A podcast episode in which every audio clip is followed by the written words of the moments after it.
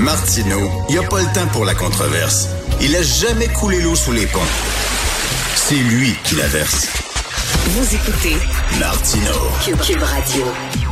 Alors, il y a une jeune femme qui était poignardée à mort euh, vendredi. Elle était dans un état de psychose et ses proches avaient euh, appelé la police euh, parce qu'ils demandaient de l'aide. Vous savez, quand vous êtes dans un état de psychose parce que, je sais pas, vous êtes schizophrène ou alors vous avez un trouble de personnalité limite, vous décrochez de la réalité et vous pouvez constituer un danger pour les autres ou alors pour vous parce que vous pouvez vous retrouver dans une situation extrêmement dangereuse et pas pas détecter le danger, euh, pas savoir qu'il y a un danger soudainement. C'est arrivé malheureusement à cette jeune femme-là qui a été poignardée à mort. Ça arrive trop souvent. Ça arrive trop souvent qu'il y a des proches de gens qui ont des problèmes de santé mentale qui appellent la police en disant j'aimerais protéger ma fille, mon fils? Est-ce qu'on peut l'interner momentanément, etc. Puis là, ils disent oui, mais est-ce que cette personne-là euh, euh, euh, fait un geste dangereux? Non. Mais si on attend, Christy, il va être trop tard. Bref, on va en parler avec Mme Céline Ménard, directrice générale adjointe de l'Association québécoise des parents et amis de la personne atteinte de maladie mentale, l'ACPAM. Bonjour, Mme Ménard. Oui, bonjour Richard. Ça arrive malheureusement trop souvent où euh, des gens qui ont des problèmes de santé mentale, euh, des proches appellent la police en disant ben cette personne-là peut faire du mal aux autres, peut faire du mal à elle-même. Oui, mais est-ce qu'elle est passée aux actes? Non, mais il faut pas attendre qu'elle passe aux actes parce qu'il va être trop tard. C'est comme un, ce qu'on appelle en anglais un catch-22, là. À un moment donné, ça n'a ça, ça, ça pas de sens.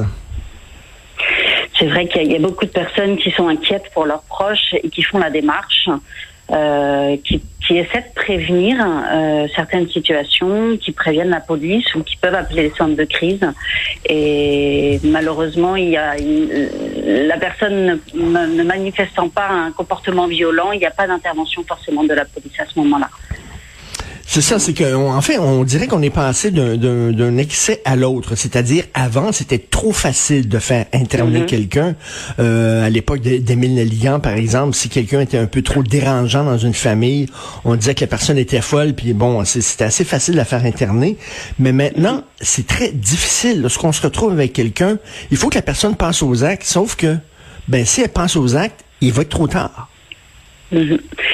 Mais la, la loi aujourd'hui fait que euh, toute personne a des droits euh, et que avant de pouvoir faire interner quelqu'un, faire hospitaliser mmh. quelqu'un, euh, on va considérer qu'elle est responsable de ses actes et que il, elle, elle, est en droit de, de refuser en fait euh, d'être internée.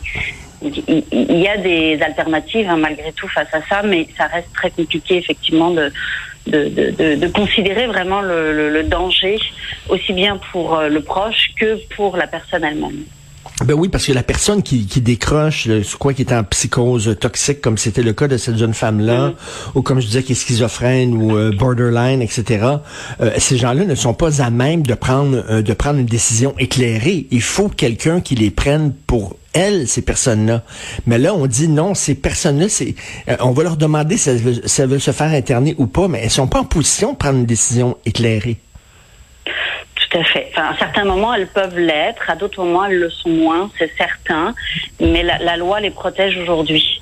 Et les, les proches ont, ont, quelques recours, c'est-à-dire qu'il y, y, a les centres de crise qui sont là pour pouvoir accompagner les proches dans, quand ils, se, ils sentent que la situation est vraiment très fragile et ils ont besoin de conseils, d'être accompagnés. Euh, évidemment, il ne faut pas hésiter à appeler la police lorsqu'il y a un danger vraiment immédiat. Euh, la police pourra intervenir. Et il y a aussi le recours aussi à la, à la P38, hein, qui est une loi qui vient protéger les personnes dont l'état mental présente un danger pour elle-même ou pour les autres. Euh, c'est vrai que là, ça va amener si, à faire une demande d'ordonnance de garde provisoire pour une évaluation psychiatrique. Donc c'est une alternative, mais dans un premier temps, il est certain qu'il faut pouvoir accompagner euh, la personne qui vit un trouble de santé mentale à, à comprendre qu'elle est en, dans une situation de, de détresse et l'amener à les consulter par elle-même pour, pour qu'elle soit davantage consentante à engager des soins euh, et, et, que ce soit médicamenteux ou, euh, ou, ou un accompagnement psychosocial. Et malheureusement, c'est arrivé trop souvent euh, à Montréal et un peu partout qu'une personne qui a des problèmes de santé mentale, euh, ses proches appellent la police en disant, écoutez, à un moment donné, mm. elle va péter les plombs. Et effectivement, à un moment donné, cette personne-là euh, perd la carte, prend un couteau, une fourchette ou n'importe quoi, et là, la police arrive et là-bas, paf, et, et, et, c'est tout. Donc, ça, ça, arrive assez régulièrement au Québec. On l'a vu. Et c'est un mm. drame épouvantable, ça. Mm-hmm. C'est vrai que l'aspect préventif est, assez complexe, que pour la police c'est difficile, même pour les proches, hein, c'est difficile de d'évaluer vraiment le degré de dangerosité. Euh, donc oui, il arrive des moments où, c'est complexe euh, et qu'il faut pouvoir trouver le moyen d'anticiper ces événements. Mais P38, c'est ça, c'est bon, ça nous permet justement de pouvoir faire interner quelqu'un, le pouvoir hospitaliser quelqu'un euh, qui peut représenter un danger pour autrui ou pour elle-même, mais c'est un très long processus. Hein. C'est vraiment la croix et la bannière. là. C'est un long processus, tout à fait. Tout à fait. Est-ce que vous trouvez qu'il faut changer la loi? Est-ce que vous trouvez qu'on pourrait améliorer la loi pour justement permettre euh, aux euh, proches de, de personnes atteintes de santé mentale de mieux les protéger? Il est certain qu'il y a des choses qu'on devrait faire pour pouvoir euh, faire en sorte que les proches soient davantage entendus. On, on, hmm. Aujourd'hui, on, on, entend davantage la, la, loi. Le gouvernement euh, met en place des, des, des, lois pour accompagner les proches, pour qu'ils soient davantage reconnus dans l'accompagnement des personnes qui vivent des enjeux de santé mentale.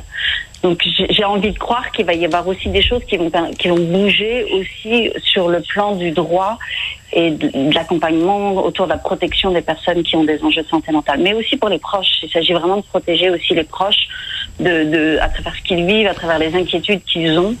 Parce que c'est compliqué pour eux de vivre dans cette incertitude permanente parce que leurs proches euh, peuvent se mettre en situation de danger. Oui, non, c'est vraiment, c'est triste. Puis elle, s'est mise justement cette fille-là en situation de danger et euh, elle ne voyait pas le danger parce qu'elle était complètement déconnectée, en crise psychotique et malheureusement, euh, elle s'est fait poignarder à mort. Euh, un autre drame, justement, qui montre à quel point on a, on a besoin de, de changer la loi pour permettre aux gens qui ont des proches atteints de santé mentale mieux les protéger et que ces gens-là soient pris au sérieux lorsqu'ils appellent la police. Merci beaucoup, Madame Céline Ménard. Merci. Je vous en prie. Merci, Merci directrice générale adjointe de l'Association québécoise des parents et amis de la personne atteinte de maladie mentale.